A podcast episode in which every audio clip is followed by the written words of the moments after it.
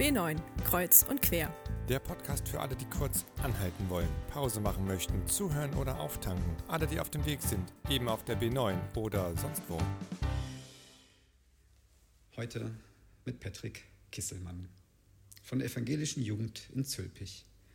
Wer mich kennt, der weiß, dass ich nicht nur gerne mit Gott, sondern auch gerne sportlich unterwegs bin. Ich spiele gerne Floorball, Fußball, gehe klettern oder auf Sommerfreizeiten machen wir ganz viel erlebnispädagogischen Quatsch mit Surfen oder andere Dinge. Ansonsten bin ich gerne draußen in der Natur unterwegs. Ich merke immer ganz deutlich, und vielleicht merkst du das auch, dass wir Menschen Bewegung, bestimmte Körperhaltungen oder Anstrengungen brauchen, damit wir bewegt werden in unserem Geist, bewegt werden, was unsere Stimmung angeht und vielleicht auch ein besonderes Gefühl bekommen dafür, dass es uns besser geht. Ich brauche das zumindest. Vielleicht kennst du das auch. Momentan sind ja leider die Sporthallen noch geschlossen. Sport in der Gruppe ist seit kurzer Zeit auch wieder möglich. Und ja, ich persönlich habe im letzten halben Jahr viele Spaziergänge gemacht mit der Familie, alleine.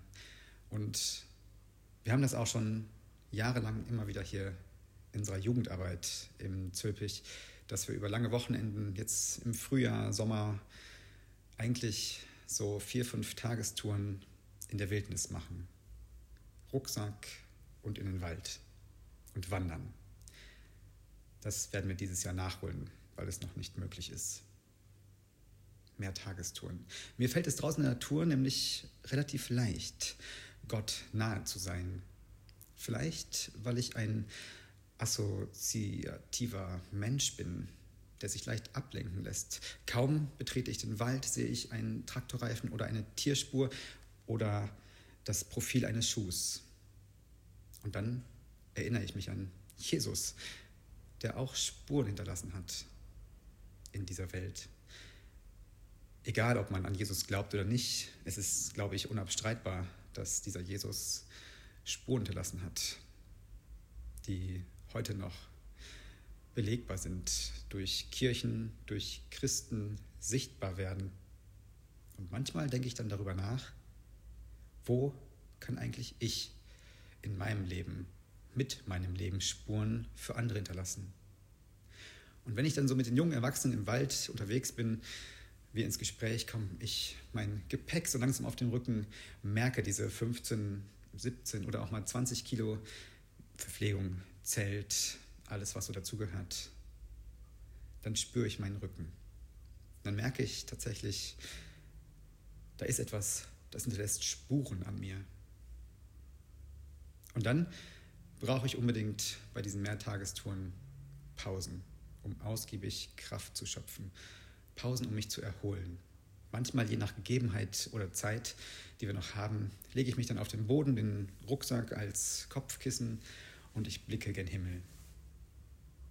Und am schönsten ist es, wenn ich dann den blauen Himmel sehe, Ruhe finde und eventuell noch ein paar Wolken vorbeiziehen. Ich bin ja sehr assoziativ, wie ich eben eingeleitet habe und gesagt habe. Und dann fällt mir nämlich ein, wow, dieser Himmel ist irgendwie greifbar nah und doch nicht nah. Im Englischen haben wir zwei Begriffe für Himmel, Sky und Heaven. Wir reden in zweierlei Form vom Himmel. Da gibt es den Himmel mit all dem, was wir sehen. Wolken, Sonne, Mond und Sterne, Flugzeuge, die am Himmel fliegen, alles, was sichtbar ist. Und dann reden wir ganz oft von einem Himmel, der unsichtbar ist, da, wo Gott wohnt, wo Gott anscheinend zu Hause ist. Manchmal dann sagen wir etwas wie, wow, das ist ja himmlisch. Oder die oder der ist im siebten Himmel. Der Himmel. So nah und doch so weit weg.